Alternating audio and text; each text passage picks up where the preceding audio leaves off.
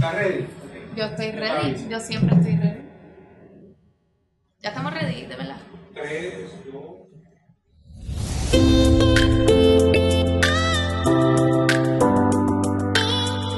Si estás escuchando este cantito de audio es porque no estás sintonizando la versión en video de Enemigas del Silencio. Y es por eso que te tengo que informar que este es el episodio número uno y que hoy estamos con Liz Ortega. Bienvenidos al primer episodio de mi podcast. Este podcast es como una mezcla entre lo incensurable. Este, oh, la cara de Kiara, ya Kiara está como preocupada. Este, es lo incensurable, lo poderoso y yo creo que esto para mí es para la gente que necesita ser escuchada, la gente que yo necesito que, que la gente conozca un poquito más de ella, un poquito más de lo que conocemos a través de redes o televisión. Través de exactamente. Así que gracias. No, gracias por- a ti, un honor ser la primera. Bueno, Ay, es un honor, pero a vez es como que te estás sometiendo a algo muy, muy No, con Muy esa, con esa palabra de incensurable, me asustaste. no es incensurable. me, me, me intimidaste un poquito.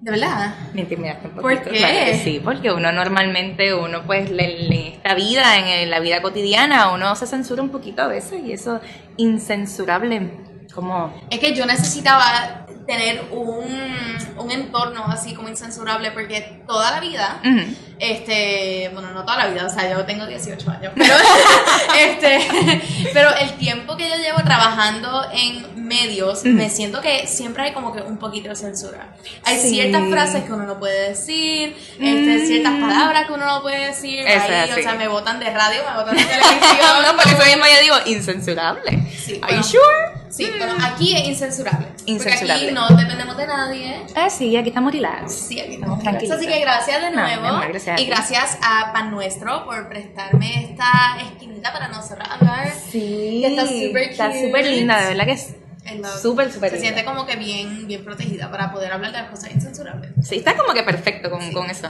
Esto para mí es como que la mezcla entre radio, mis blogs, televisión, eh, las mujeres empresarias, girl power, spanglish, eh, De todo, de sugar todo. spice, everything nice, o sea, you name it. Este, y obviamente pues las personas que me conocen saben que yo no puedo estar ni un solo día sin estar creando algo nuevo. Ay, pero eso es bueno, eso es bueno. Y como así, bubbling up cosas en mi laboratorio de la creatividad. Y siempre como dice Angie Rivers, yo creo que este es mi lema, la que puede, puede, y la que no, que se siente a observar. Ay, Dios mío. Porque, pues los haters siempre van a venir, tú lo sabes. Sí, Yo creo que tú pero- lo sabes más que... Sí, más pero eso, mira, eso no se le hace caso, mira, eso se le da de codo y ya. Bueno, en mi, incluso en mi intro, este, en, en la, el trailer, más o menos para mi, para el podcast, había tirado un poquito de como que shade, porque yo he tenido una serie de, de blogueras, este, que se han dedicado a, a hate, o sea, como que a tirar así pullitas para que uno caiga. Pero Lola, Lola, mira, kill them with kindness. Ya. Ah, pues entonces le decimos eso mismo, pero Sí. sonreída. Exactamente. Ya. Yo creo que eso, eso lo pasamos todas, eso lo pasamos todas en algún momento. Y la satisfacción de uno es cuando, cuando con las acciones y lo que uno logra en la vida, como que les das, les das en la cara, es como un puño, es como un balde de agua fría para esa gente que estuvo hablando mal de ti todo el tiempo. Es como que no te tengo que contestar solamente con mis acciones y con lo que yo logro, ya eso es suficiente. ¿Tú has tenido esa experiencia? Claro que sí, claro que sí, este pasé, pasé por eso. Es más, para contarte algo así bien, bien incensurable. Algo que nunca he contado antes en el certamen de Miss Puerto Rico, yo pasé por eso, yo pasé porque yo todavía no he podido terminar mi bachillerato. Wow. Ya obviamente ya es cuestión de hacer espacio, de hacer tiempo, porque ya por lo menos este, la parte económica pues estoy mucho mejor y ahora sí que eso era lo que me impedía porque tenía que trabajar y tenía, yo era independiente. Que incluso mencionaste que tú trabajaste en lo que era este local. En lo que era este local, sí, yo llegué a tener dos, tres trabajos a veces al mismo tiempo porque tenía que costear la renta de mi casa, tenía que costear el carro, tenía que costear la universidad y a veces decía como que, ok, vamos a darle pausa a la universidad porque estoy atrasada en esto y esto, y pues vamos a trabajar, vamos a hablar y regreso entonces el año que viene.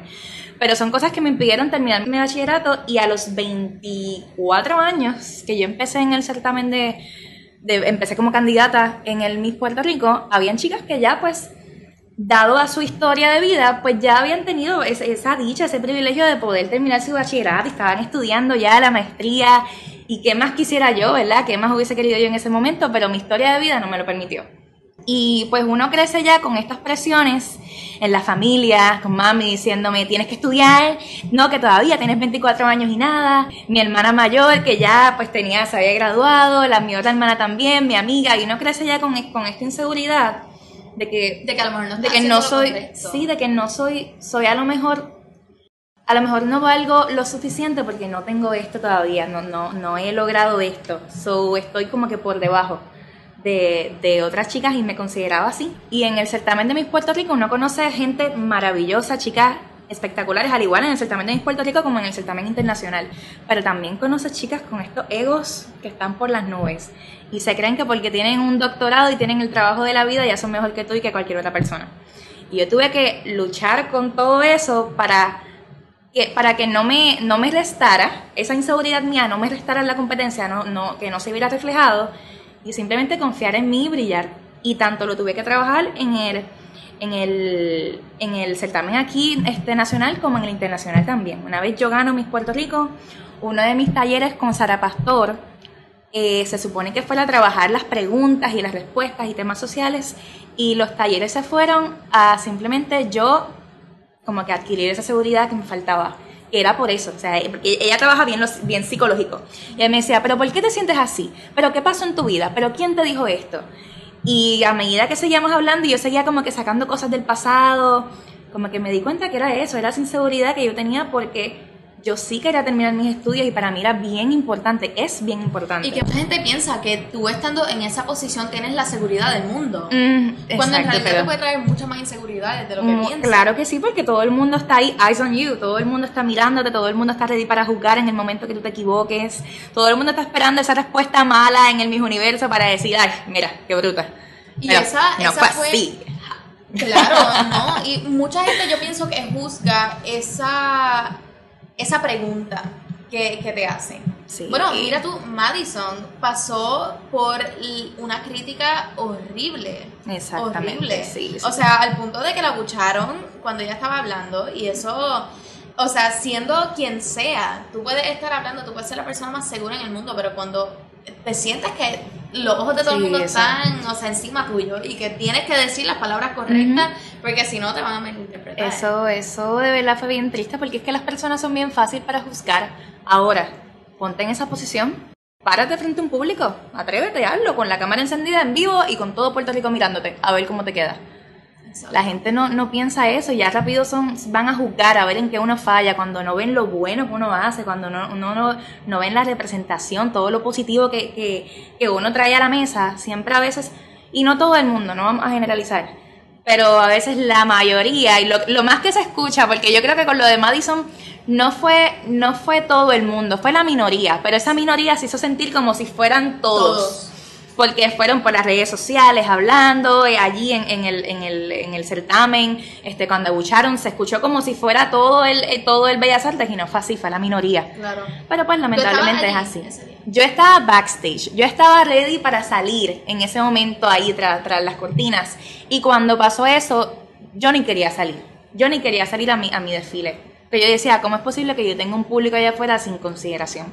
No. O sea, y yo ni quería salir. tan hiriente. No, eso no se hace. Yo me acuerdo en mi año, cuando a mí me hicieron mi pregunta, yo, está, yo me tomé cinco segundos. ¿En la, de afuera o en la de En el de acá, en el de acá. No, porque en el de afuera fue como que más relax. Yo no, en el de afuera yo no sentí tanta presión como acá. Wow, Allá, a pesar de que los ojos de todo el mundo estaban puestos en mí en ese momento, yo no sentí tanta presión como sentí en el certamen de aquí de Puerto Rico. Fue una cosa y unos nervios incontrolables. Pero en ese momento que me hicieron la pregunta del top 5 acá, yo me tomé como 5 segundos para pensarlo. Y ok, piénsalo, quiero. Y de repente escucho a esta persona ahí, como en la tercera fila. Ah, ya, se colgó. Y yo acá, era como que no la escuché, te voy a bloquear, ok, estoy nerviosa, vamos a contestar, eh, sí, y terminé contestando algo, o sea, algo irrelevante. Bueno, y yo, cuando, cuando lo he visto, eh, yo y mi mamá usualmente nos sentamos y, y lo estamos viendo así, nosotros como que no nos hacemos de, de como que la ilusión de que vamos a escoger a alguien desde el principio, sino que yo soy de esas personas que tengo que escuchar la pregunta. Exacto. Este, y hay muchos que se van en blanco, le hacen la pregunta y ni la escucharon es que, es que uno, los se pone súper súper nerviosa, este, y por más que uno lo trabaja y por más que uno se prepara para ese momento, yo creo que nunca, nunca te vas a preparar lo suficiente porque tú no sabes cómo los nervios te van a atacar. Este, pero nada, uno, uno tiene que confiar en uno y, y- y tirarse ahí a, a nadar. Este, cuando pasó lo de Madison, yo me enojé mucho y me fui a mi plataforma social, a Instagram, a Facebook, y lo dije y me molesté porque las personas se basan. A lo mejor yo sé que el certamen se, se, se transmite de una noche, o sea, la noche final, pero así mismo es, esa es la noche final. Las chicas llevan meses preparándose, meses de talleres. Y tú, en esos meses tú ves qué chica sobresale, le hacemos preguntas en los fogueos y tú ves quién tiene, quién, quién tiene como que esa, esa madera. Eh, y Madison siempre sobresalió, al igual que, que muchas otras chicas. Madison siempre sobresalió. Entonces me enojó mucho que en esa noche fuera como que una lluvia de críticas hacia ella cuando yo la vi en la competencia y vi cómo ella sobresalía durante todos esos meses.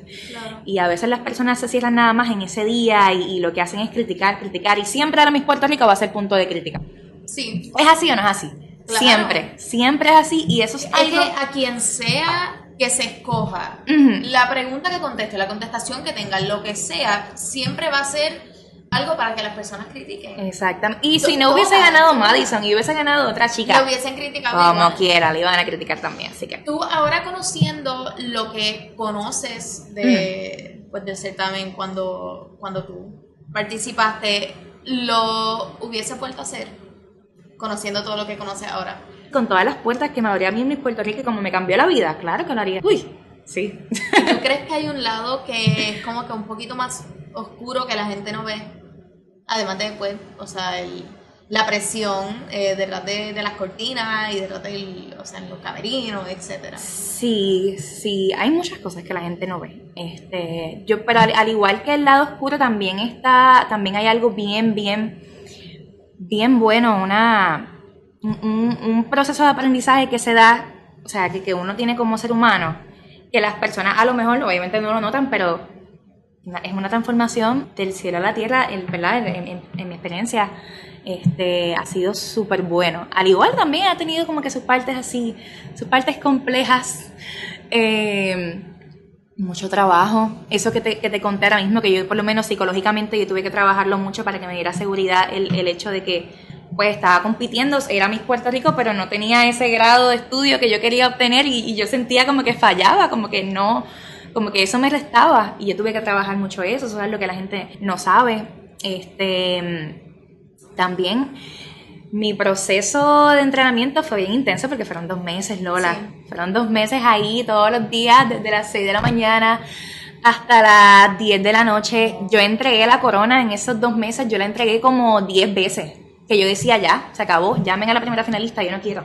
Ya, no, no, no, esto no es para mí. Porque mucha gente piensa que el trabajo de, de ustedes, o sea, la- las Miss Universe, es maquillarse, tomarse fotos y, o sea, y, y saludar y No, ser bonita, ¿no? no. Eso conlleva mucho más. conlleva mucho más porque tú empiezas a recibir, en mi caso yo empecé a recibir estos mensajes y, y era, era cuando era candidata de, de- por, por Rincón, porque yo tuve esta transformación este, física, yo pesaba 140 libras y yo tuve que ponerme para mi número y rebajar ahí de cantazo. Y eso fue un régimen, Rebajar, o sea, eso wow. fue un régimen de alimentación, de ejercicio heavy. Tienes que tener una altura y un peso exacto para participar. Pues en el certamen eh, internacional no hay que tener, no, o sea, ellos no exigen ni peso ni, ni altura tampoco. Aquí en Puerto Rico nosotros sí exigimos este, una altura, que es, eh, tiene que ser más, más de 5'5". 5'5 Ok, o un poquito eh, más de ahí 5'5". llegaron todos mis sueños. Yo mido 5'3". Pero, pero, para eso hay otros certámenes, Lola.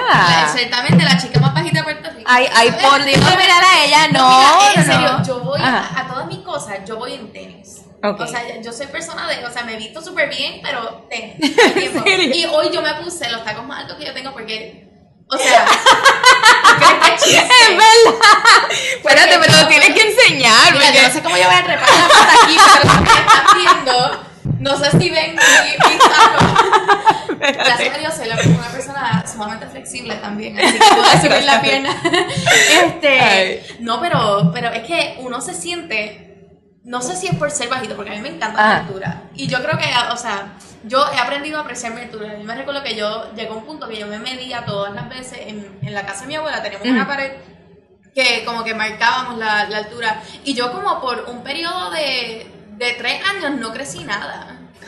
Y eso para mí fue como que ya perdí la esperanza, aquí me quedé y, y a- me tomó mucho tiempo aceptarlo, pero después de eso es como que pues me gusta. Sí, O sea, está oye, sí. Y tú, tú tienes que escuchar los diferentes puntos de vista. En mi certamen, la Miss Ponce, que ella mide 6 algo, o sea, una mujer altísima. Bueno, Madison es altísima. Madison es altísima también. Pero con, con la Miss Ponce, yo me acuerdo que ella decía, yo siempre era la alta, yo siempre estaba como que me ponían atrás, y ella sentía como, ella se sentía rechazada, como que en un, en un punto de su infancia, ¿verdad? Ella estaba contando que se sentía como, yo soy muy alta. Yo mido 5'8". Wow. 5'8", pero estoy, yo estoy ahí en, el- en el promedio. Cuando me quiero trepar así a 6 pies, me pongo los tacos. Cuando, cuando Así quiero que tú eres de las bajitas del concurso. Yo era de las bajitas, yo, a mí me decían petit. A mí me decían la petit.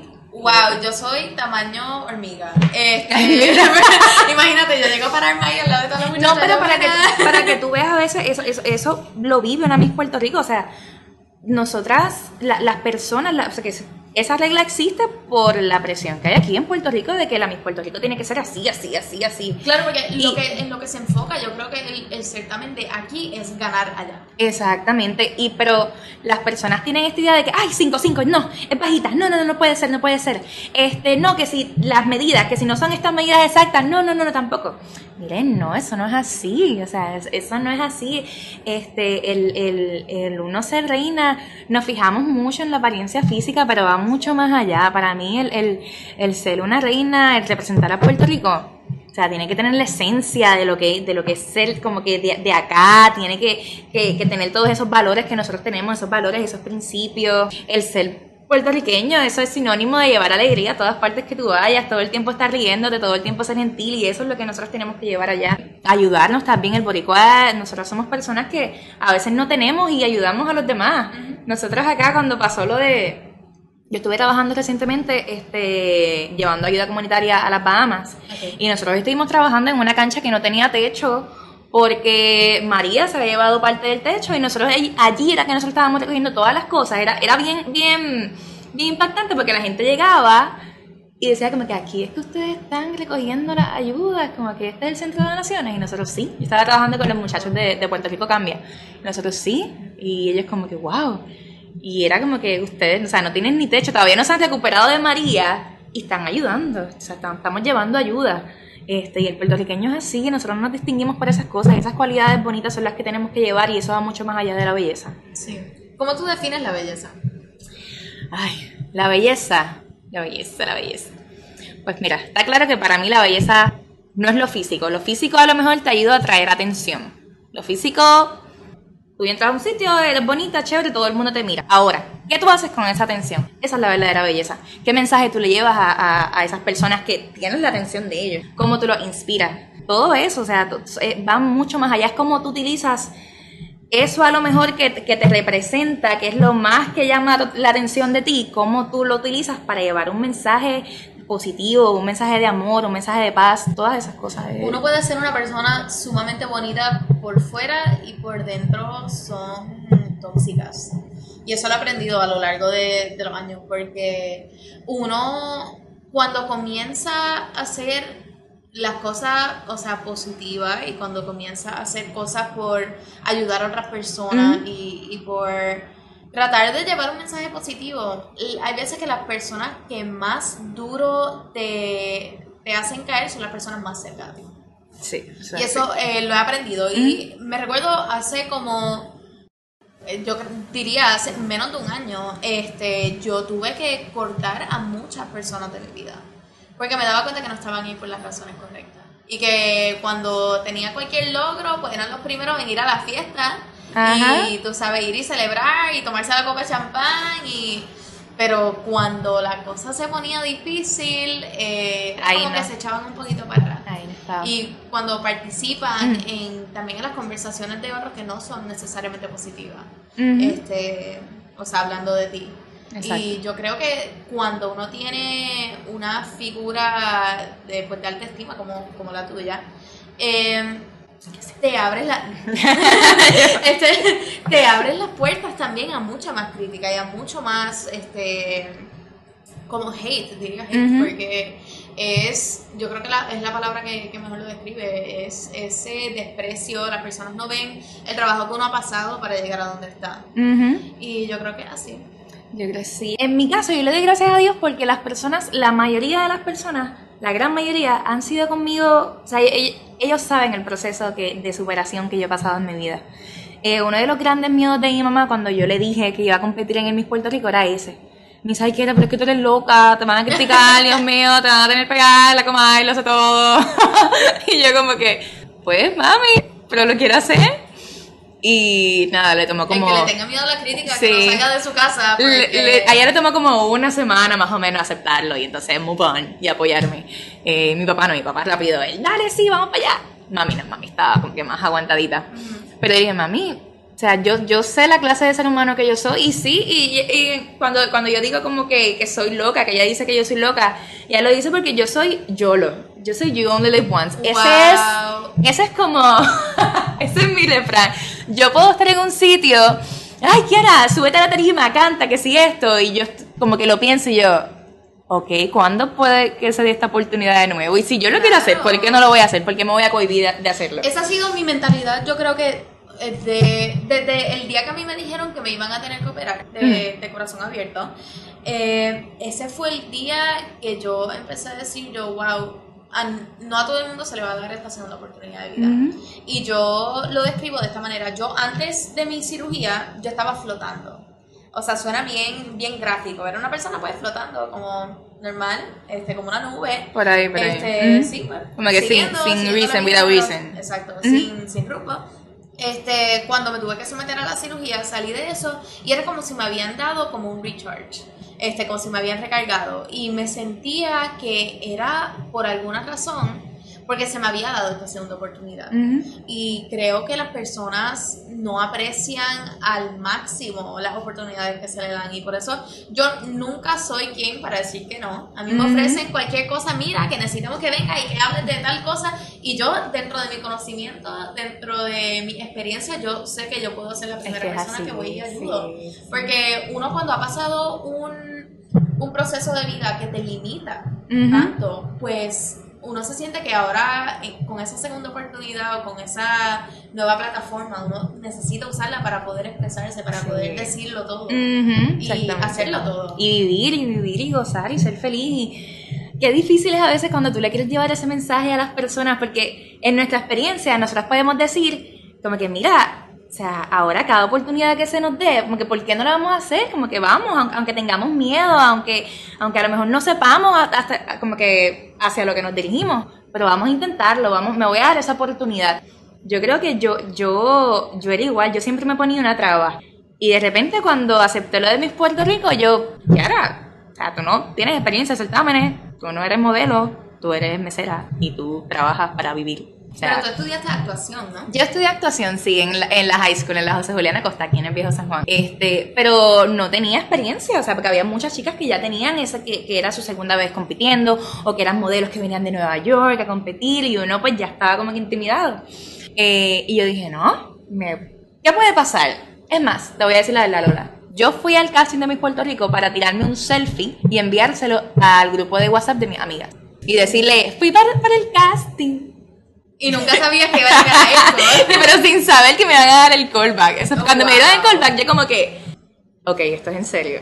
Wow, acabo de hacer esto. Fue como. Ok, esto es en serio. Vamos. Era bien real. Y desde ahí yo he sido, bueno, otra persona. Eh, recientemente estuve participando en una producción que se llama Cállate. Y el casting fue así. Me llamó mi, mi profesor de actuación. Mira, quiero, tengo un casting. Y yo, ah, chévere, pero yo no sé nada de eso. Dice, sí, tú sabes, ya tú estás ready. Y yo, no, no, no, yo no estoy ready. Sí, ya tú estás.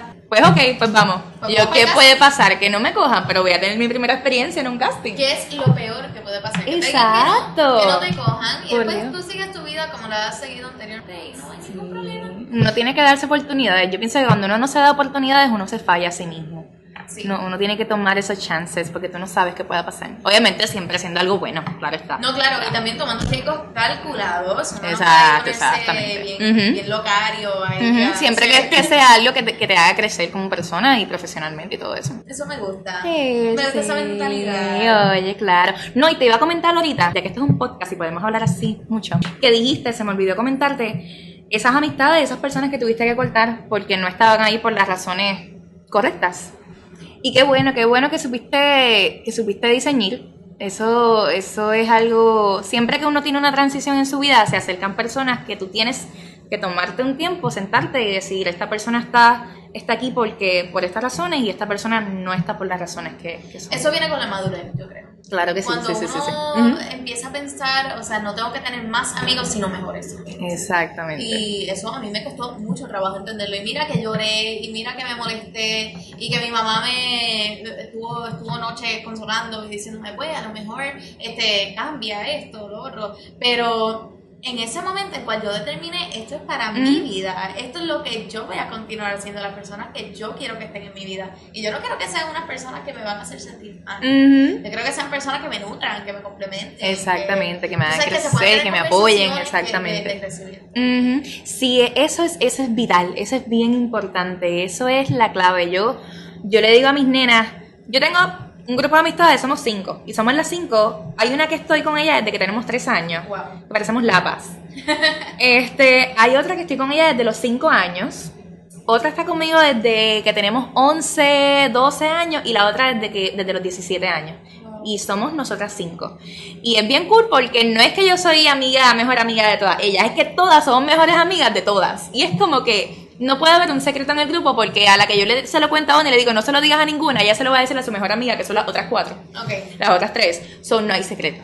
Como que no- nos decimos todo. Y, y son, son nenas súper buenas que siempre, como que a pesar de que ellas, ellas, ellas estudiaron, o sea, somos bien diferentes, ellas, ellas sí pues, pudieron estudiar, ellas eran a lo mejor un poquito más reservadas, yo siempre he sido como que media extrovertida. Este, ellas siempre como que me daban, ellas siempre me daban estos consejos y me guiaban como que, como, como hacia dónde me tenía que dirigir, porque había momentos en los que, en los que yo no sabía, yo estaba flotando. Y ellas como que siempre fueron nenas que me dijeron, Kiara, no, no, no, haz esto mejor. Y yo como que les, le, le- le seguía los consejos que ellas me daban, porque de verdad eran, o sea, eran consejos buenos. Y en, en algún momento uno se cierra como que en ese grupo de amistades, y a pesar de que tienes a lo mejor a tu mamá o a tus hermanas, o a gente que, que te puede dar consejos así como que más, ¿verdad? Nutrirte un poquito más. Tú te cierras en ese grupo de amistades y por eso es que es bueno que sean amistades buenas. O sea, que sean amistades que te empujen, que te impulsen hacia, hacia llegar más lejos. Porque entonces si te cierras en un grupo que a lo mejor no son amistades muy buenas, que lo que quieren es vacilar, janguear, esto, lo otro, que están cuando, cuando todo está bien, pero cuando no todo está bien no están ahí. Que Entonces es que uno... Exactamente. Bueno, pues ahora te voy a hacer una serie de preguntitas, este, que son, yo le digo speed round, pero no tienes que contestar a las millas, solamente como que preguntitas así, como para que la gente te conozca un poquito mejor. Ok, ok. Este, ¿cuál es tu color favorito? Mi color favorito es el azul. Por. Por el mar, por el cielo. no, en serio, sí, te lo juro. No, es que el color azul me da tranquilidad. Ah. Me da tranquilidad y, y siempre que voy para la playa o no sé, o me vuelvo mirando el cielo, este, que me entran esos momentos así bien espirituales, pues el azul me da tranqui- tranquilidad. Siempre es como relax. ¿Cuál es tu sabor favorito? Mi sabor, Sí. como dulce, amargo, eh, sweet and sour. Ok. Eh, entendible, me gusta. ¿Quién fue tu Miss Universe favorita? Ah, eso es fácil, Denise, Denise. Oye, no lo digo porque fuera mi, mi mentora, Sí, no, pues porque Denise yo tenía... Te sientes identificada. Sí, yo- ella. no, y, además de que yo nací en el 93, en el 93 fue que ganó, ganó Dayanara, o sea, yo no te puedo decir que yo seguí la trayectoria de ella. Denise Quiñones fue cuando ella ganó en el 2001, ya yo tenía, ya uno crece aquí en Puerto Rico con esto de Miss Puerto Rico, Miss Puerto Rico, y vi todo el certamen, el certamen de ella fue aquí, me acuerdo que lo vi con mi papá, este, mi papá siempre hacía la, la, siempre hacía el papelito con las favoritas de él, y me acuerdo que lo vimos en un entorno bien familiar. Entonces, este, después, al pasar los años, como hace tres o cuatro años atrás, entro a un Walgreens y está Denise haciendo una promoción de Pantene. Wow, y casi te mueres. Y yo así, y Denise así tranquilita, ella como si nada, como si no fuera en mismo universo. Bueno, porque para ella es una realidad. Sí. Tú la ves como. Denise, Denise es bien sencilla, Denise es bien sencilla, eso, eso es lo, lo- una cualidad que me gusta mucho de ella. Y yo entré y así sencillita, sentadita, y yo como que, Denise Quiñones, Yo- ya lo sabes, me dio el pieco. Y hablé con ella y eso, y, y me, me, me gustó mucho la calidad de ser humano que es. Y ya ahora que la conozco, que yo le puedo, yo la llamo para cualquier cosa, siempre que, que se me da una oportunidad la llamo, le consulto, mira, ¿qué tú crees de esto, esto, otro? Pues ya tú sabes la fama aquí hablando con Denise Quiñones. Ya ahora- No sabes nada, mira chica, vente, llega a la casa. No, no, no, pero, pero es, es- es bien sencilla, Claro. Denise. O sea, yo me identifico mucho con ella por eso, porque nosotras nos vestimos así con trajes y con tacos y nos maquillamos, pero lo que nos gusta es estar despeinadas en sweatpants este, con tenis. Me gusta. Y, y yo siempre, por lo menos, siempre estoy en gorra. si tú me ves por la calle, siempre tengo la gorrita mía de Boston. Qué cool. Sí, siempre. ¿Cuál es tu película favorita? Mi película favorita. La La Land. La La Land. La ¿Sabes La que esa fue Land. película que yo vi con mi novio cuando no era mi novio, pero me gustaba y él no sabía que. que Ah, que y, de- no, y después la película que es así tan... Ajá, y yo, tan- uy, yo, Ay, tú no me gustas, sé que tú hablas. la la la la la. Ay Dios. ¿Cuál es tu próximo proyecto? Mi próximo proyecto ahora mismo es, bueno, el domingo me voy y regreso para Nueva York para continuar trabajando de modelo allá. Estoy como que media, ¿Asustadita? Media, media, no sé, es que no, me quisiera quedar aquí, pero como que una batalla entre lo que tengo que hacer, tengo que trabajar, tengo que darme esa oportunidad. Pero nada como, como Puerto Rico, es que Puerto Rico de verdad está, está brutal. Puerto Rico es otra cosa. Pensar que me tengo que ir para allá con el frío. No. Bueno, pero está haciendo un poquito más calor. Está frío. Y es que yo soy friolenta. Bueno, pero eh, entonces en verano vienes para acá. Bueno, no tienes que esperar hasta el verano, aquí está. No, está exacto, claro, yo vengo. Yo digo, yo estoy haciendo un drama, pero yo regreso ya en un mes. Sí. Pero rápido. Lola, déjame hacer el drama, eso es parte Sí. de mí. Es parte de. Este, ¿quién es tu maestra de vida? O tu maestro de vida. Mi maestra de vida va a sonar clichoso, Tu mamá. pero es mi madre.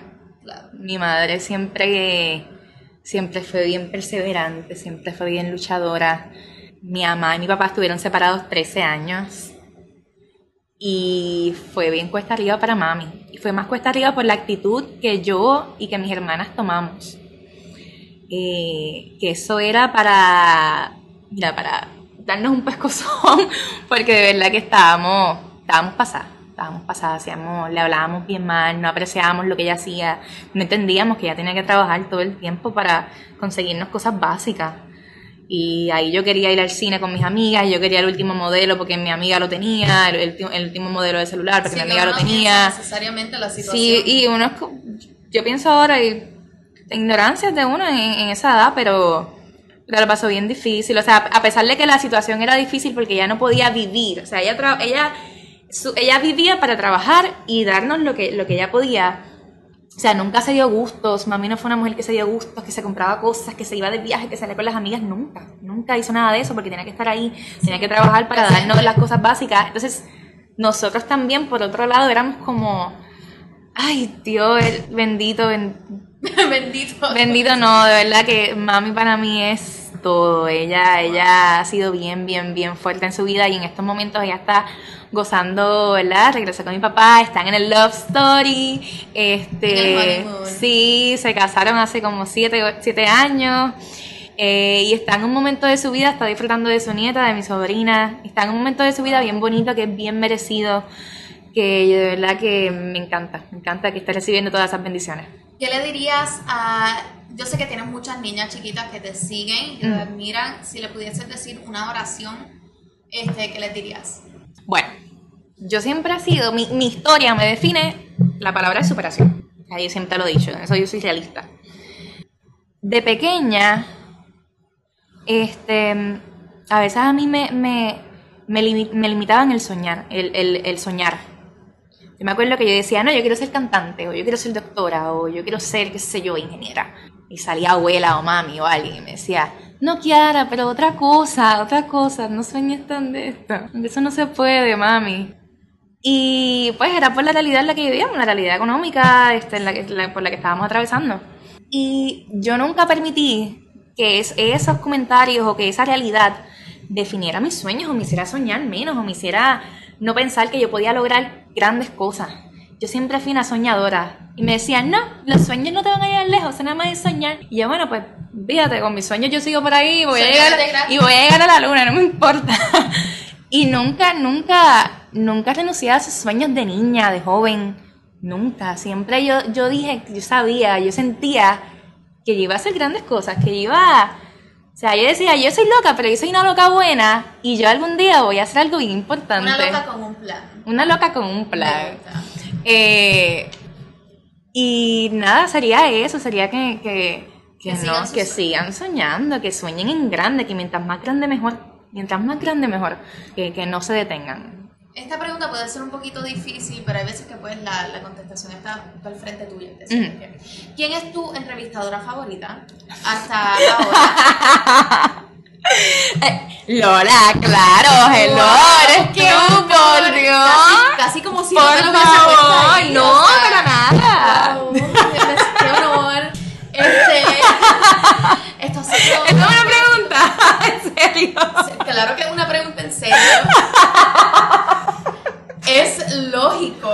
Ay, claro, claro, no. Oye, eres tú, eres tú. Gracias. Wow, qué honor. Viste, la primera entrevista y ya es como que, wow, Sí, soy ¿viste? favorita ahora. Sí, no, ya, definitivamente. Y por último, esta, esta, ok, esta sí puede que te cueste un poquito de trabajo. Ok. ¿Qué título le pondrías a este episodio del podcast? ¿Qué título le pondría? Sí. YOLO. Yo. YOLO. Ya YOLO, ya. You only live once. está. You Ya. only live once. Exactamente. And since you only live once, lo tienes que hacer bien. ¿Cómo es? Espérate. Que como, como solamente vives una Ujú. vez, el you only live once, tienes, Tienes que esa- vivirlo esa bien, Una vez que lo estés viviendo, tienes que vivirlo al máximo. Ujú, Exactamente, al máximo. Ay, yo siempre he dicho eso. Y era vivir al máximo. Yo tengo algo así como. Y todo pasa por una Oye, razón. todo pasa por una razón.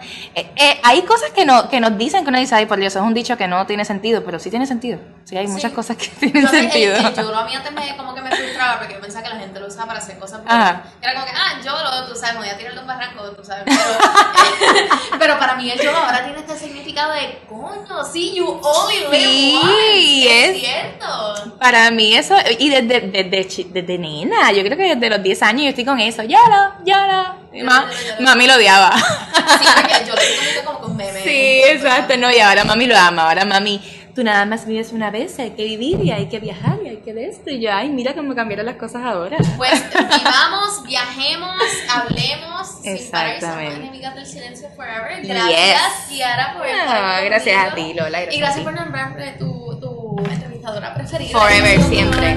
Sí, ya. Gracias por sintonizar este episodio de Enemigas del Silencio. Si lo disfrutaste, sígueme en todas mis redes como Lola Montilla y en mi página web lolamontilla.com.